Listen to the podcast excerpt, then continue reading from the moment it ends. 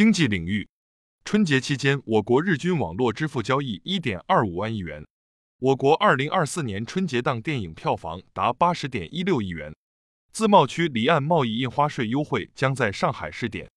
体育领域，在十七日进行的二零二四多哈游泳世锦赛男女四乘一百米自由泳接力决赛中，中国队打破亚洲纪录夺冠，收获本届世锦赛的第七枚金牌。民生领域。二零二四年春节假期，国内旅游出游四点七四亿人次，同比增长百分之三十四点三。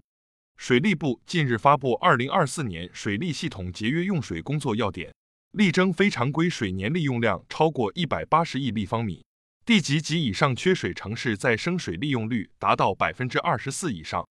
春节假期，全国铁路累计发送旅客九千九百四十六万人次。国家邮政局监测数据显示。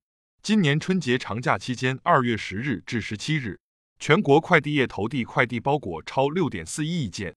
连霍高速甘肃段返疆滞留车辆已全部疏解。近日，在山东，有网友分享了一段孩子把晾晒的被子当作隧道，在其中穿梭玩耍的视频，引发网友共情。孩子慢点跑，穿过去就长大了。国际方面，联合国代表呼吁利比亚各方解决所有政治争议。俄罗斯国防部长表示，俄军已完全控制乌克兰军队的重要防御枢纽阿夫杰耶夫卡市。泰国前总理他信或假释。数千以色列民众游行要求提前举行议会选举。